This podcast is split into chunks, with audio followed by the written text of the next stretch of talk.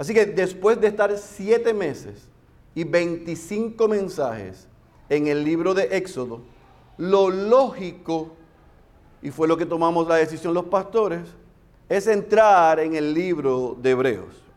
Y si para algunos de ustedes se están preguntando por qué es lógico, stay tuned, quédese aquí, al final vas a ver por qué. Así que sin más preámbulo, yo le pido que usted vaya a su Biblia, al libro de Hebreos, y vamos a ir al capítulo número 13. Capítulo 13, versículo 22 al versículo 25. Si está, lleva, usted lleva poco aquí o llegó entre la serie de Éxodo, no se asuste, porque en el libro de Éxodo tampoco comenzamos la serie en el capítulo 1, versículo 1. El capítulo 1, versículo 1 lo estudiaremos el próximo domingo. Venga, que le vamos a estar enseñando cómo se ve el versículo 1 al 4. Pero hoy, como hemos hecho en los 20 o 21, hoy cumpliéndose el inicio de Hebreo, estudio, serie expositiva de un libro, no vamos a dar un sermón, vamos a dar una prediclase. Porque nosotros entendemos que antes de entrar a desempacar todas las verdades que hay en un libro, es importante que nosotros obtengamos información sobre el contexto del libro. ¿Quién es el autor? ¿Cuál fue la audiencia? ¿Cuándo fue la fecha? ¿Cómo se ve a Cristo en el libro? ¿Cuál es el formato del libro? ¿Y qué enseñanzas y aplicaciones nos vamos a llevar por los próximos meses. Así que hoy eso es lo que vamos a estar haciendo. Y para poder hacer eso, no podemos comenzar en el capítulo 1, versículo 1, tenemos que comenzar en el último capítulo del libro, en los últimos versículos del libro. Así que sin más preámbulos, si usted está ahí, Hebreos capítulo 13, versículo 22 al versículo 25, y esto es lo que vamos a hacer. Vamos a leer la porción Vamos a orar una vez más para pedir la asistencia del Espíritu para la iglesia y para el predicador y comenzamos a trabajar. Amén. Hebreos capítulo 13, versículo 22, ¿están ahí? Leemos la santa y poderosa palabra de nuestro Señor. Les ruego, hermanos, subraye eso, que soporten la palabra de exhortación, pues les he escrito brevemente. Sepan que nuestro hermano Timoteo ha sido puesto en libertad, con el cual, si viene pronto, he de verlos. Versículo 24. Saluden a todos sus pastores y a todos los santos. Los de Italia los saludan. La gracia sea con todos ustedes. Amén. Oremos una vez más, Padre. Venimos una, vez más al trono de la gracia a pedir tu asistencia. Ayuda al predicador a que pueda ser fiel a lo que tú le has dado mientras estudia, que pueda comunicar con claridad, pero también ayuda a tu iglesia a que pueda ser diligente en recibir y en anotar toda la información que vamos a compartir para desde el próximo domingo venir preparados y adentrarnos en este fascinante libro. Te lo pedimos, Señor, en el nombre poderoso de Jesús. Amén, amén y amén. El título del libro en los manuscritos originales o más viejos tenía y se llamaba a los hebreos. Y esto es importante porque desde el título nos da a nosotros una idea de quién es la audiencia. Y cuando usted se hizo la asignación de leer el libro de Hebreos en casa, a la luz de lo que leímos y estudiamos en el libro de Éxodo por 25 mensajes, usted, usted va a notar, disculpe, que hay muchas referencias en el, libro, en el libro sobre costumbres judías. Hay muchas cosas que usted lee en los primeros 10 capítulos de este libro que a usted le, hizo ruido y lo recordó porque lo vimos por 40 capítulos en el libro de Éxodo. No solamente hay referencias a las costumbres judías, sino que también hay mucha referencia a las escrituras hebreas, al Antiguo Testamento, específicamente a la Septuaginta, lo que era el Antiguo Testamento en griego. ¿Por qué es importante cuando nosotros nos vamos a acercar específicamente a este libro? Entender eso, porque si no tenemos esos lentes puestos, al ser un, un libro que es retante y desafiante, podemos perder de perspectiva lo que un, poquito más adelante vamos a adentrarnos y explicar. El contexto, la audiencia, a quién se le estaba hablando, qué estaba sucediendo con ellos. ¿Estamos claros? Así que es importante que el título nos ayuda. En otros libros no necesariamente es así, pero en el libro de Hebreos esto nos ayuda mucho. Número dos, cuando nos acercamos a estudiar este libro, debemos entender, como hacemos siempre, cuál es el género literario. ¿Por qué es importante saber el género literario? Porque cuando estudiamos un libro de la Biblia, un libro sapiensal, un evangelio, una narrativa como Éxodo, no es lo mismo que el género literario que nos estamos adentrando desde esta mañana por los próximos meses. ¿Y cuál es el género literario del libro de Hebreos? ¿Es una qué? Epístola, una carta. Epístola, epistola en el griego, el idioma favorito del pastor Luis. Es una carta. 21 de los 27 libros del Nuevo Testamento son cartas. Los miércoles estamos estudiando la primera carta, primera epístola de Pedro. Y como hemos aprendido durante los pasados cuatro años, dentro de ese género literario hay dos formatos. Está la epístola particular que va dirigida a una persona o una iglesia o un grupo en particular y están las epístolas o las cartas generales. De las cartas o epístolas generales, de las 21 que hay en el Nuevo Testamento, ocho son generales. Nosotros hemos estudiado ya algunas. Hemos estudiado Judas, hemos estudiado Primera de Juan, hemos estudiado Tercera de Juan. Estamos viendo ahora en el libro de Hebreo una carta, una epístola que es general. Tiene una audiencia, pero no especifica cuál es la audiencia. Ahora, es importante que hayamos comenzado por el capítulo 13, versículo 22 al versículo 25, porque en el cierre, en la conclusión del libro, nosotros podemos certificar que este libro es una carta. Porque evidentemente al final luce que hay unos receptores, que hay un mensaje y hay una conclusión, una, una despedida. Pero como veremos el próximo domingo, cuando yo pueda mostrarle los primeros cuatro versículos, cuál es el primer tema del autor, usted va a notar que quizás igual que en Primera de Juan, no hay una salutación, no hay un saludo, no hay una presentación del autor. Y eso pudiese confundir porque históricamente el libro de Hebreos se ha visto como un sermón expositivo. Se ha visto como un sermón. Dios predicando, Dios hablando y los hebreos, los judíos, cristianos que esta carta va dirigida, escuchando este, este sermón. Dicho sea de paso, históricamente el libro de Hebreos se ha visto como tres en uno. Se ha visto como un tratado teológico, por la profunda doctrina de Cristo, la cristología que nos muestra. Así que lo podemos ver como un tratado teológico, lo podemos oír como un sermón. Otra persona menos yo pudiese predicar en una hora y media este libro.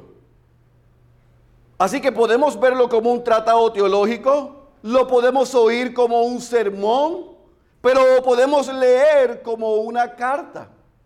Así que Hebreos, cuando nosotros nos acercamos a este libro, tenemos que ver que hay una audiencia que está recibiendo una información que es importante.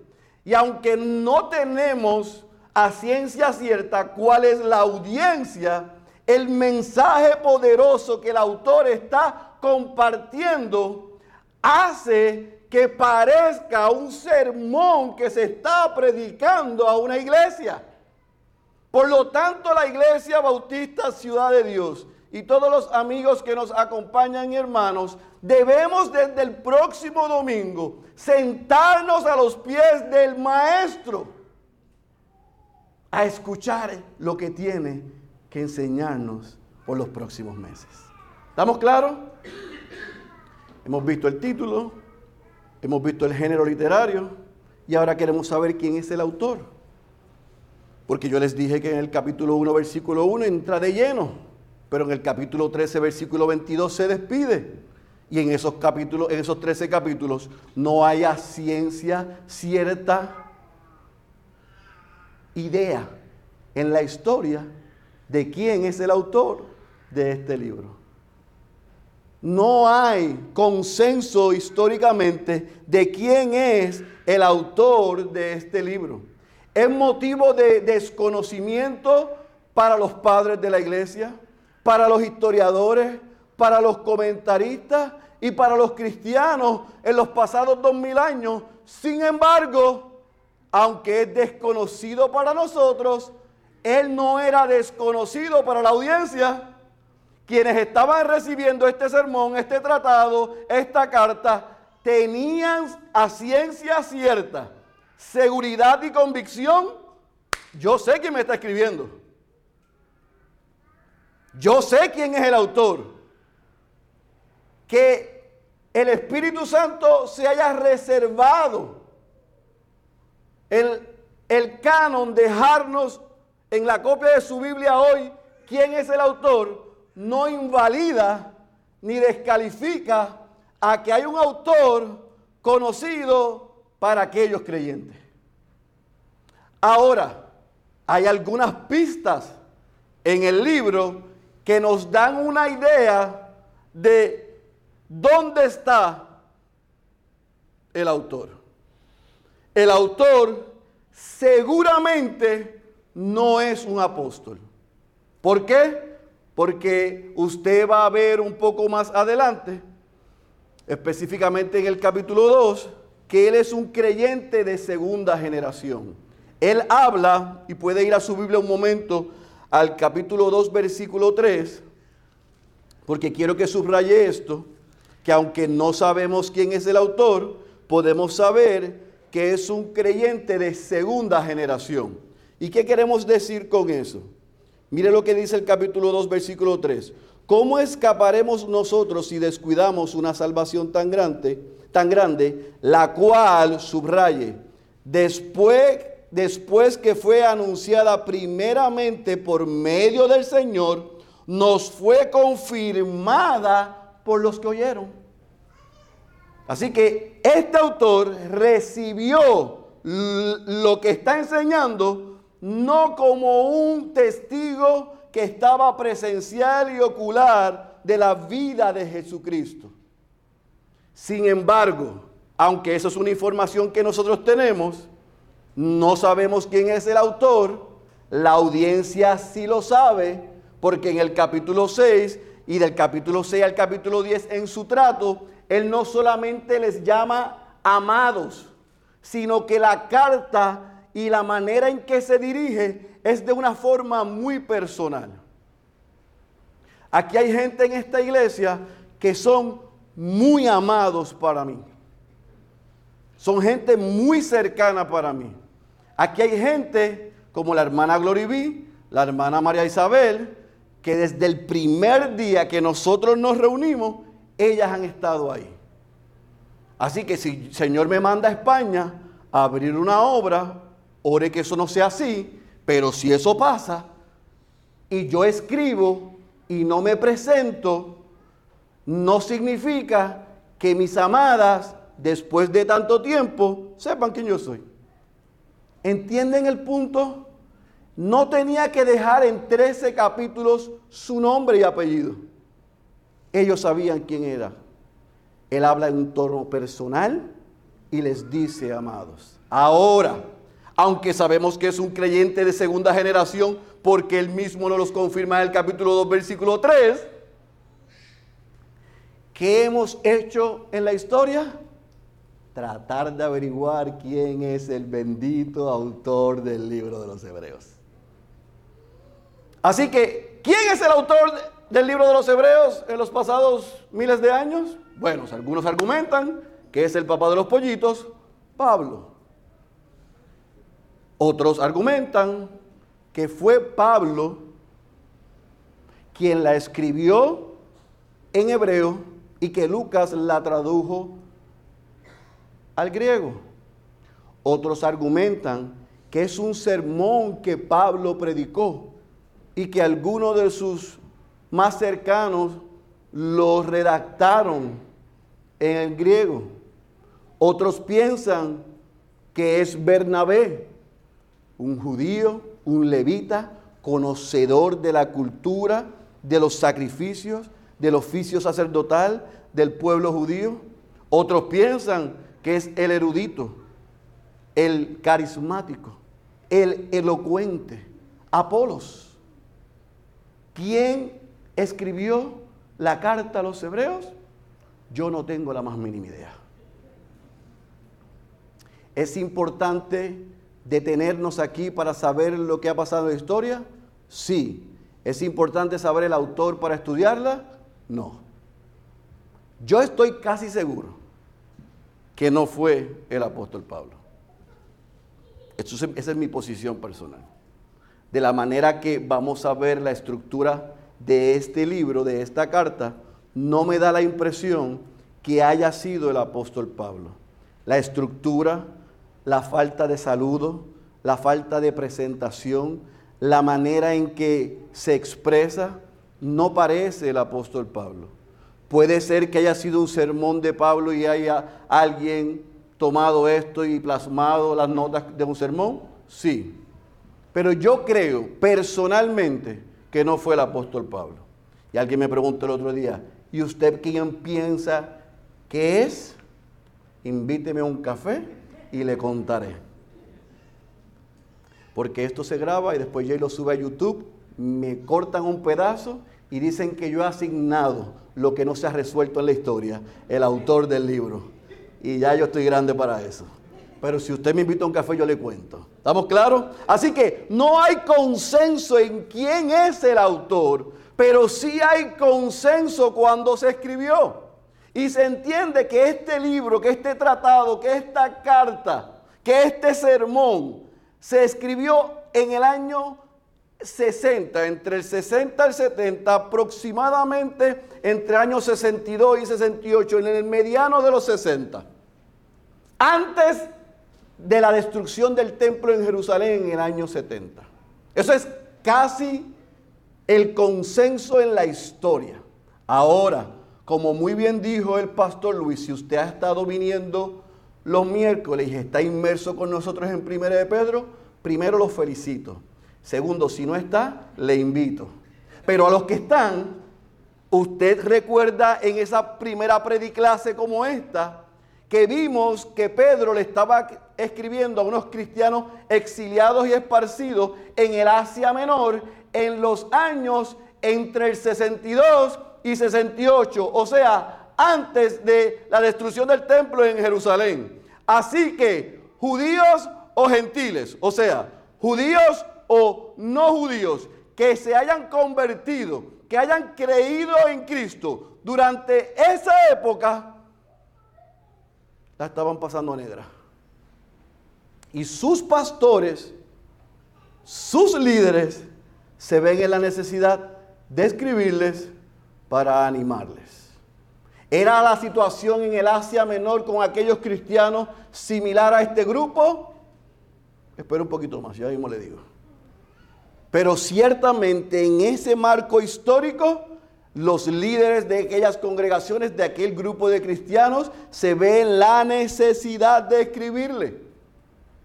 Por lo tanto, ese autor que no sabemos, que escribió a mediados del 60, le escribió a alguien. ¿Y quiénes son a quienes él le escribió? ¿A quiénes él escribió? Bueno, se entiende que él escribió a una comunidad de judíos cristianos. Y esto es importante, ellos eran creyentes, ellos habían creído en el Evangelio de Jesucristo. Este era un grupo de judíos que había nacido de nuevo. Este era un grupo que estaba reunido, vivían, se congregaban en algún lugar específico. Y hay diferentes teorías. Algunos estipulan que este grupo de judíos cristianos estaban reunidos en Judea.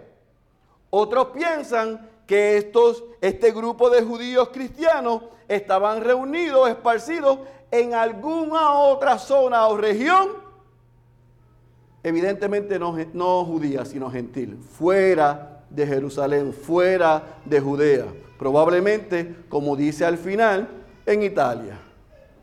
Así que un historiador dijo esto, o un comentarista dijo de, de los historiadores, Clemente de Alejandría, Jerónimo, Eutalio, Crisóstomo y otros opinaban que la epístola a los hebreos había sido enviada a los judíos que vivían en Judea, quienes en la época de los apóstoles eran llamados hebreos, para distinguirlos de los judíos de los países gentiles, los cuales eran llamados helenistas. ¿Cuál era la diferencia? Que los que vivían en, fuera de Judea eran, eran conocidos como helenistas, eran bilingües. Hablaban qué? Hebreo y hablaban qué? Griego. Así que históricamente algunos estipulan, sí, esta gente dejó el judaísmo, ciertamente creyeron en Cristo, pero todavía vivían en Judea. Otros dicen, y yo creo que estoy más de acuerdo con ellos, que estaban fuera de Judea y estaban habitando en países o en regiones no judías y por ende había una presión de los gentiles hacia esta comunidad de cristianos judíos. No necesariamente era simplemente presión de los que no eran judíos, sino precisamente presión también de los judíos porque en el libro de Hechos, cuando vemos el nacimiento de la iglesia, no vemos a gentiles en contra del cristianismo. Vemos a los mismos judíos en las sinagogas peleando por lo que Pablo estaba haciendo. Así que cabe la gran posibilidad de que había una persecución doble de judíos a judíos cristianos y de gentiles por este nuevo mensaje. Así que la audiencia es importante, pero sobre todas las cosas, el autor desconocido, en el año 62 a 68, a este grupo de judíos cristianos, tiene que tener una razón para escribirle o no. Porque tú no escribes por escribir. Así que, ¿qué estaba sucediendo para que ellos tuviesen la necesidad de que uno de sus líderes les escribiera? Bueno, ellos estaban siendo, y por eso le mencioné primero de Pedro, perseguidos. Estaban viviendo dificultades, estaban viviendo sufrimientos. Y en medio de esa realidad, este autor se ve la necesidad de alentarlos, de animarlos, de recordarles a ellos que permanecieran firmes en el Evangelio que habían creído, los había salvado. ¿Por qué? Porque había llegado a los oídos del autor que muchos de estos judíos cristianos estaban pensando regresar atrás. Estaban pensando negar y abandonar lo que habían creído para regresar a las prácticas del judaísmo. Y él les dice, no, no lo hagan. Por eso es que este tratado teológico, esta carta, este sermón tiene un ánimo y tiene un tono pastoral. Es un pastor que está preocupado por el alma, la vida de esos santos, de aquellos judíos cristianos.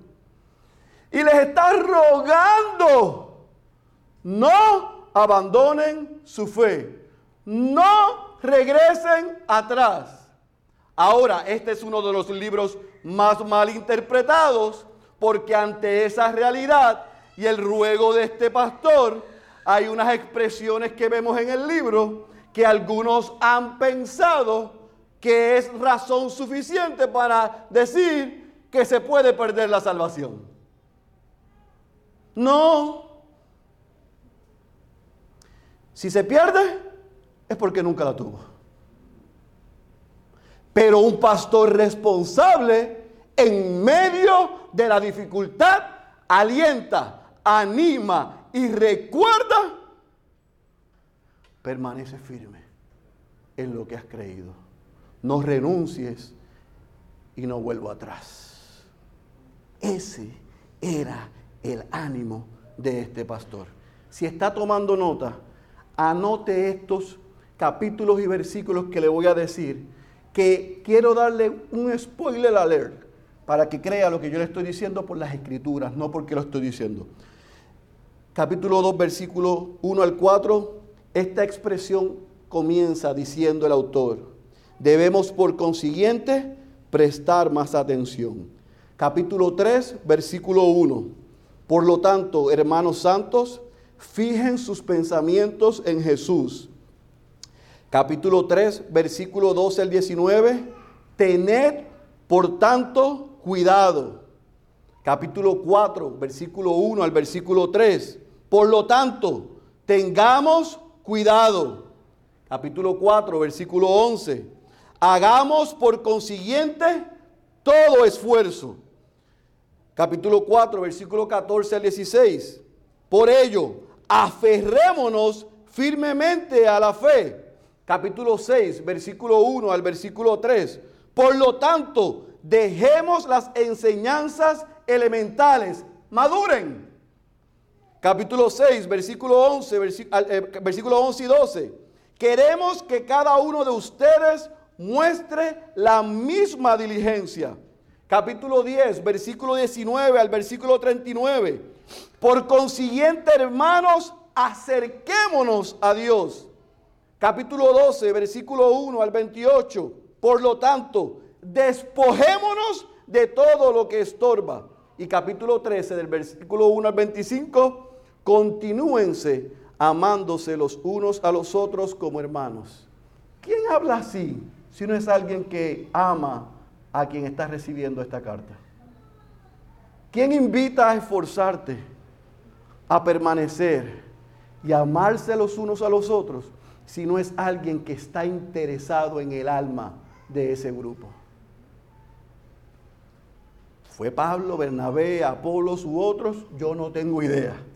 Pero ellos sabían que ese que les estaba escribiendo los amaba y los estaba alentando, los estaba animando y les estaba recordando, permanezcan firmes. ¿No suena igual a Pedro? ¿No se parece a Pedro? Es similar. Es lo mismo. Hay pruebas, hay dificultad, permanezcan. Así que otra vez, hemos visto el título, hemos visto el género, Hemos visto o tratado de entender quién es el autor, cuándo escribe, a quién le escribe y por qué le escribe. Pero ahora vamos a adentrarnos en cómo luce el libro. ¿Cuál es el tema principal del libro de Hebreos ante esa realidad? El autor se enfoca en una sola cosa, la supremacía de Cristo en todo. Cristo es superior a los ángeles. Cristo es superior a Moisés. Cristo es superior a Aarón. Cristo es superior a la ley. Cristo es superior al antiguo pacto. Cristo es superior a todo. Por lo tanto, están recibiendo presión. ¿Quieren quitarse? Recuerden, Cristo es mejor. Ese debe ser el recordatorio para nosotros. Ahora, el autor lo hace, como les dije el miércoles, de una forma magistral. Por eso es que la Biblia no pasa de moda. Por eso es que la Biblia es el libro más actualizado en la historia y lo será. Porque es relevante. No tengo que poner humo. No tengo que presentar una película. No tengo que hacer un despliegue de cosas que les emocionen. No, tenemos que habitar en la palabra. Porque cuando habitamos en la palabra, lo que nos enseña es relevante a nuestro hoy. Y en este libro, el autor hace una cosa magistral que le dije el miércoles, que lo vemos en las cartas. Y es que divide el libro en dos. El formato de este libro está dividido en dos. En ortodoxia, en doctrina. En la parte didáctica, lo que Dios hizo a través de Cristo. Y en la parte praxis, en la parte práctica, lo que nos corresponde a nosotros hacer por lo que Cristo ha hecho por nosotros. Del capítulo 1 al capítulo 10, versículo 18, usted va a ver que el autor hace un recorrido desde Abraham hasta cuando llegaron a la tierra prometida y apunta a la superioridad de Cristo en todos esos eventos. Para entonces desde el capítulo 10, versículo 19 hasta el 13, 25 decirle a aquellos cristianos y a nosotros hoy cómo debemos vivir por lo que Cristo hizo por nosotros. Metas eso en la cabeza. No hay libro más actualizado que la copia de la Biblia que tienes en tus manos. No tienes que esperar a ver el horóscopo o que alguien te lea una carta o que alguien te diga que tiene un mensaje de Dios para ti el mensaje y lo vamos a ver la semana que viene. Venga, aunque sea arrastrado, pero venga. Que usted necesita escuchar, más relevante, actualizado a hoy, está aquí. Yo no necesito tener sueños, visiones y que alguien me diga, Dios me dijo. Ya lo que Dios tenía que decir no lo dejó en estos 66 libros. Abre la Biblia, lee la Biblia, estudia la Biblia y deja que la palabra de Dios habite en ti. Porque aquí vas a encontrar lo que necesitas para la vida y para la piedad. Y este autor dice, hey, ¿está mala la cosa? Yo lo sé. Tengo una nueva revelación para ti. No, él dice, Dios antes hablaba por los profetas, pero ahora habla a través del Hijo. El Dios que desde Abraham formó su pueblo y lo escogió para sí y lo llevó a una tierra. Imagina lo que hizo ahora en Cristo por ti y por mí. ¿Cómo vamos a regresar atrás? Y quizás usted llegó esta mañana queriendo enganchar los guantes, pensando que como se vive desde esa puerta para afuera es mejor que de la puerta para adentro. Eso es mentira de Satanás. Si tú eres un cristiano, tú vas a ser zarandeado. Si tú eres un cristiano, tú vas a ser amenazado. Si tú eres un cristiano, te van a menear el piso. Vas a enfrentar porque Jesús lo dijo aflicciones, pruebas, días malos, traiciones, enfermedad, lamentablemente pérdida, dolor, circunstancias adversas. Pero nosotros podemos confiar que porque Él venció, nosotros también venceremos.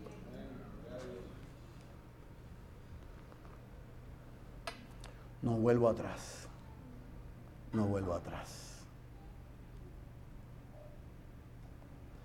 Este libro nos va a enseñar por 10 capítulos la supremacía y la belleza de Cristo. Y por tres capítulos nos va a decir, vayan y viven de la manera que Cristo ha hecho accesible para ustedes vivir. ¿Qué haremos? Esa es la pregunta que nos tenemos que contestar.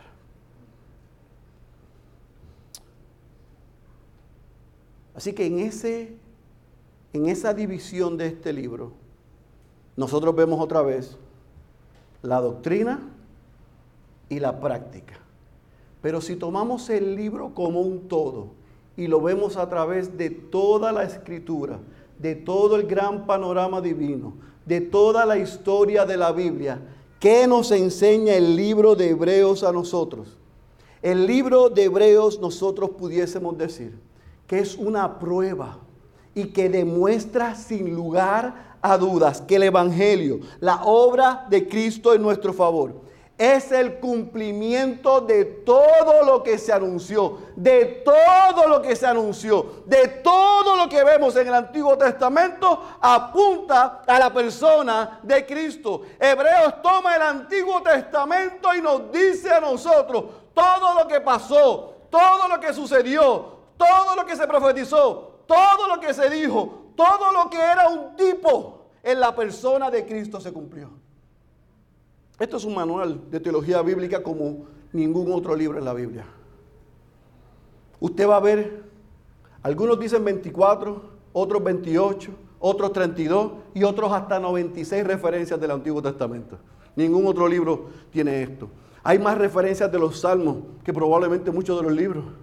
Así que el autor, entendiendo la audiencia, lo que ellos creían, lo que ellos estaban pasando y la amenaza de regresar atrás al judaísmo y a prácticas que ya no eran necesarias, quiere recordarles, todo esto es bueno, pero Cristo es mejor. Este, Moisés, hay uno mayor. Lo que Dios hizo por su pueblo, y lo llevó a tierra prometida, a nosotros nos salvó. Es mejor. Así que este libro exprime el Antiguo Testamento para exaltar a Cristo. Por lo tanto, siempre que nos acercamos a un libro, no solamente queremos ver el libro a través de las escrituras, dónde está, sino también queremos ver el Evangelio de Jesucristo en este libro. Y este libro es fácil porque Cristo es el centro de este libro. En el libro de Hebreos usted va a ver que Jesús cumple a la perfección el oficio de profeta, de sacerdote y de rey.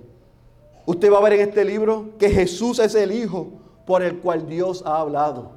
Usted va a ver en este libro que el sacrificio de Jesús es suficiente. No había que tener otro sumo sacerdote.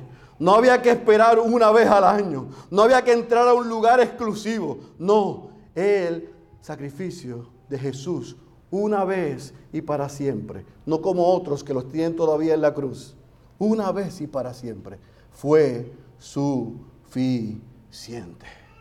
En este libro usted va a ver que Jesús hoy intercede por nosotros. ¿Qué clase de libro? Y si fuera poco, si usted todavía no está animado, si no tiene ganas de venir el próximo domingo, pues déjeme darle varias razones por las que debe venir adicional. Porque eso es simplemente de facto lo que le sacamos al libro. Pero ¿qué nos llevamos para casa después de 13 capítulos? Yo quiero que usted apunte esto. Número uno, Hebreos nos mostrará la suprema excelencia del Evangelio que nos garantiza que no necesitamos otras revelaciones. Escuche, si usted es creyente y todavía usted está confundido, creyendo que necesita una palabra de Dios de parte de alguien o de algo, déjeme decirle, y lo hago con todo el amor y el respeto, venga desde el próximo domingo. Porque después de 13 capítulos y 6 meses, se supone que el Espíritu nos muestra a nosotros que no necesitamos otra revelación, que no hay palabra profética más segura que la que está aquí. Dos, nos enseñará la razón por la cual en el cristianismo no es necesario un sacerdocio humano. Yo no necesito ir a alguien para que hable de parte de mí a Dios y a Dios, de, a Dios a mí de parte de Él. No, no necesitamos eso. Ya no es necesario más sacerdotes. Tres, nos llamará a entender la importancia de la palabra favorita de algunos, madurar. Cuando un padre le dice a sus hijos maduren, cuando un pastor le dice a sus ovejas maduren, es como si le diéramos una cucharada de hiel. A mí tú me vas a decir, a mí, que madure. Sí, a ti. No te lo digo yo, te lo dice el autor del libro de, Hebreos, inspirado por el Espíritu Santo. Maduremos. Dejemos de ser niñitos. Maduremos. Número próximo, nos retará a perseverar. Así que el que no quiere caldo le van a dar dos tazas, no tres. Miércoles y domingo hay prueba, hay dificultad, persevera. Dios en su providencia sabía que iba a darnos hoy. Sabía que necesitábamos una doble porción de recordarnos que perseveremos en medio de la prueba y la dificultad. Así que los miércoles en Pedro y los domingos en Hebreos seremos recordados de perseverar. No es nuestra fuerza, no por lo que hagamos, sino por lo que Cristo ha hecho por nosotros. Y nos ha dejado su Espíritu, el Espíritu Santo de Dios, para poder perseverar en medio de la prueba. Y por último nos instruirá a correr como cristianos. Hay una belleza en el capítulo 12 que se ha perdido de vista, que hay una antesala en el capítulo 11. Así que queremos ver el 11, el 12 y el 13 para ser recordado que en esta carrera cristiana hay unos que corrieron delante de nosotros y nos animan, son nuestros cheerleaders mientras la corremos, pero que no podemos correr la carrera solo, sino que nos necesitamos los unos a los otros. ¿Qué clase de carrera? A mí siempre me gustaron las carreras de relevo, nunca me gustaron las carreras solo, solamente cuando había un premio, un pavo cuando yo era niño, me gustaba correr solo porque yo quería llevarme el pavo para mi casa. Pero fuera de esa, me encantaban el relevo, porque yo tiraba todo lo que tenía. Y cuando estaba llegando al próximo, yo estaba gritándole, orando, clamando, termina bien la carrera, corre el próximo tramo. Si me quedé corto, tú puedes ponernos en carrera. Esa es la vida cristiana, no se corre sola. Y hay unos que corrieron antes que nosotros que nos están animando. Y nos debemos animar y cuidar los unos a los otros. Por lo tanto, amados, usted y yo vamos a ser exhortados y vamos a ser ministrados a perseverar en las pruebas y aflicciones. Vamos a ejercitar la fe y la paciencia. Vamos a buscar la paz y la santidad. Vamos a aprender a amarnos fraternalmente. Y vamos a aprender, aunque no nos guste, a obedecer a los que nos guían. Hebreos 13 y 17 es mi favorito en este libro. Y primera de Pedro 5 también. Así que yo sigo dando aquí, pero también vamos a recibir el pastor Luis y yo aquí y yo. Hebreo 3:17, sujétense a nosotros. Y primera de Pedro 5 nos dice que lo hacemos voluntariamente. Así que esto es 100 y 100, no 50-50. Todo el mundo tiene que estar metido en la misma página. Así que hay ánimo para la iglesia, pero hay ánimo para los que lideramos. Hay ánimo porque somos el cuerpo de Cristo. Y ese Señor, el Dios encarnado, el que dio su vida por nosotros, es el Señor, es el dueño y es el pastor de su iglesia. Y Él nos está convocando desde hoy a entrar a esta jornada para aprender, recordar y ser animado en lo que Dios hizo a través de Él, pero también cómo por el Espíritu que ha dejado en nosotros, cómo podemos vivir para Él. Qué gran ánimo poder leer la carta de los hebreos. Por lo tanto, para concluir, quiero concluir con una pregunta y con un enunciado. A través de la historia, la pregunta de ¿quién es el mejor? ¿Quién es el mejor? Está intrínseca en la vida de todos los seres humanos. Los padres ponen a competir a los hijos. Los hijos quieren competir por el amor y la atención de sus padres. En la ciencia, en la política, en la música, en el arte, en el deporte. Miren, hay gente tan atrevida que se atreve todavía a plasmar que Lebron es mejor que Jordan. Imagínense, imagínense lo que es la ignorancia. A, a lo que hemos llegado. ¿Quién es mejor? ¿Quién? Foreman o Ali. Ben Johnson o Carl Lewis. Una y otra vez. ¿Quién es el mejor predicador? ¿Quién es el mejor evangelista? ¿Quién hizo esto? ¿Quién hizo aquello? ¿Por qué nosotros tenemos la necesidad de estar contestando esa pregunta? Porque cuando contestamos esa pregunta, le rendimos adoración. Cuando encontramos la respuesta de quién es el mejor, a mí me gusta ese que predica. El otro es buena gente, pero no me gusta tanto. Usted está diciendo que no le gusta la palabra de Dios. Eso es lo que usted está diciendo. Porque aquí los tres que enseñamos y los que vengan a enseñar somos vasos, somos instrumentos. Hoy estamos y mañana no estamos, pero esta palabra permanece para siempre. Así que al que nos ponga a competir a nosotros, yo creo que se debe buscar otra iglesia, porque aquí no hay competencia. Aquí hay paridad y pluralidad. Y Luis tiene dones que yo no tengo, gracias a Dios, porque usted no me quiere escuchar cantar. Y yo tengo dones que él no tiene. Y Dios en su multiforme sabiduría nos da Diego, nos da Carlos Vélez, nos da Yampi, nos dio a Fernando, nos dio a toda esa gente que está ahí. Porque Dios sabe lo que hace. Porque Dios no nos pone a competir a nosotros. Nos pone a trabajar juntos para la gloria de quien es el mejor. Cristo es mejor. Y los judíos cristianos estaban luchando con esa pregunta. ¿Quién es mejor? Porque quien sea mejor va a tener mi adoración. Quien sea mejor, yo voy a rendir mi tiempo. Quien sea mejor, yo doblo mis rodillas. Y ellos estaban en la disyuntiva, ya son salvos. Y el maestro, el pastor, el líder le dice, no vuelvan atrás.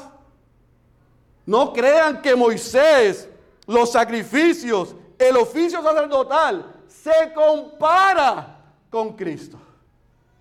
No crean esa mentira, por favor. Moisés cumplió, pero Jesús es un mejor Moisés. Los ángeles que los judíos pensaban que había eh, Dios haberle, haberle dejado el Torah a través de un ángel. Jesús es superior. Aarón que vimos que fue escogido para la función sacerdotal con sus hijos. El autor de los Hebreos dice, Jesús es mejor. Es mejor que la línea de sacerdotes de Melquisedec. Es mejor que la ley que Dios dejó. Es mejor que el antiguo pacto. Jesús es mejor. Cristo es mejor.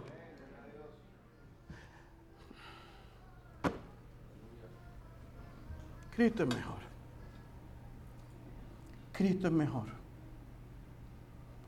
Una hermana nos dijo a Luis a mí hace dos meses, yo no sé si fue a propósito, pero por 22 mensajes que llevábamos en ese momento en Éxodo, algo que yo me aprendí es que Jesús es mejor que Moisés. Yo le dije, gloria a Dios. Porque si por lo menos se aprendió que Jesús es mejor que Moisés, está entendiendo de qué se trata la escritura. Y de la misma manera que cerré el primer mensaje en Éxodo, cierro el primer mensaje en Hebreo. Vaya a su Biblia a Hebreos capítulo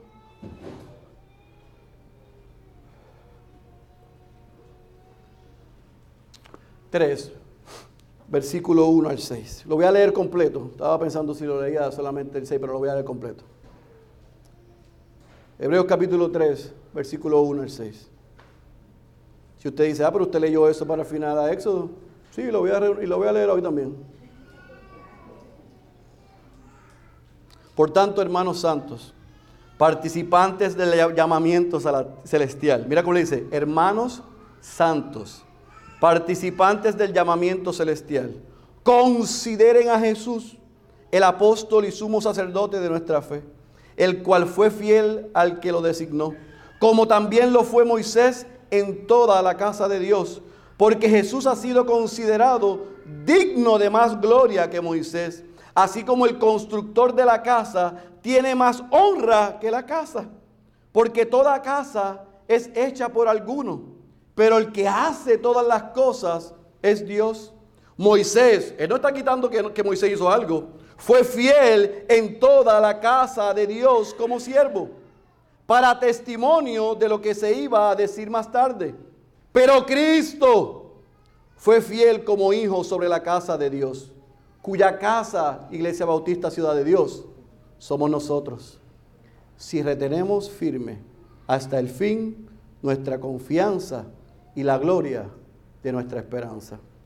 Por 25 semanas vimos lo que Dios hizo a través de Moisés a favor de, a favor de su pueblo. Yo oro que por los próximos meses quedemos maravillados por la obra que Dios hizo en Cristo a favor nuestro. Cristo es mayor porque Cristo es mejor. El que tenga oídos para oír, yo ruego que haya escuchado la voz de Dios. Cierre sus, ojos y incline su cabeza, por favor. Padre, gracias por el gran privilegio que tú nos concedes de acercarnos a este poderoso libro en esta tarde ya y ver las riquezas que tú nos muestras en ella. Oh Dios, pero mientras fuimos desempacando información importante, estamos conscientes de que en este recinto hay dos tipos de personas. Hay hijos tuyos que al escuchar toda esta información, tu espíritu los animó a adentrarnos por los próximos meses en este libro para estudiar, aprender o recordar quién es Cristo y lo que tú has hecho a favor nuestro, pero también aprender cómo debemos vivir por la obra de Cristo en nuestro favor. Gracias, porque a través de tu palabra y por el poder de tu Espíritu, tu iglesia y tus hijos hemos sido recordados y animados. Pero aquí hay otro segundo grupo, Señor, que todavía no son tus hijos, que viven de espaldas a ti que son sus propios dueños, siguen sus propias agendas y sirven a sus propios dioses. Y ellos, sin saberlo, han sido convocados hoy a este lugar para que ellos puedan escuchar y ver que la condición en la que están trae muerte eterna. Pero que si hoy tú le has quitado la venda de sus ojos y le has dado un nuevo corazón y le has dado la fe, para no solamente ellos reconocer que son pecadores, que viven de espaldas a ti, que no sabían, no saben, no adoran a ese Dios encarnado, a esa segunda persona de la Trinidad, a ese Señor Jesús hoy Dios puedan confesar que son pecadores y que necesitan un Salvador. Y que ese Salvador tú lo has provisto de una vez y para siempre en la persona de Jesús. Señor, que ellos puedan confesar que son pecadores. Reconocer que han vivido de espaldas a ti, que te han ofendido pero que tú le has dado el arrepentimiento hoy. Dale, Señor, a ellos la fe para ellos poder creer que tú te hiciste hombre en la persona de Jesús y viviste una vida perfecta y recibió Él la muerte que ellos y nosotros merecíamos, para que hoy ellos puedan responder en arrepentimiento de sus pecados y confesar a Jesucristo como Señor y Salvador. Señor, hoy une a esta tu iglesia, a esos que has traído o nos escuchan, que tienen la necesidad de reconocer y creer en Jesús como Salvador. Para que se puedan unir a una comunidad como esta, que aunque es imperfecta, le sirve a un Dios perfecto. Que aunque luchamos y tenemos pruebas, somos recordados y animados una y otra vez por tu palabra y por el Espíritu que depositaste en nosotros, que estamos seguros. Señor, haz tu obra en medio nuestro. Salva a los perdidos, pero edifica a tu iglesia. Y que salgamos tan y tan animados y enamorados de tu palabra, que deseemos, como leímos en Pedro, no regresar el próximo domingo, no, no, regresar el miércoles, venir el miércoles para tener dos porciones, no una. Otra, otro recordatorio de cómo vivir en medio de las pruebas y la dificultad por la causa de Cristo. Así que Señor, concluimos esta, este primer mensaje, este primer acercamiento a este libro pero lo hacemos expectantes y lo hacemos agradecidos. Porque a pesar del predicador y sus limitaciones, sabemos que tu palabra y tu espíritu es suficiente para edificar a tu iglesia y para salvar al perdido. Así que ayúdanos, Señor. A, ahora no solamente rumiar, sino a ir y ponerlo en práctica y devorarnos este libro y tener ansias de regresar el próximo domingo. Esa es nuestra oración. En el nombre de Jesús. Amén, amén, amén. thank you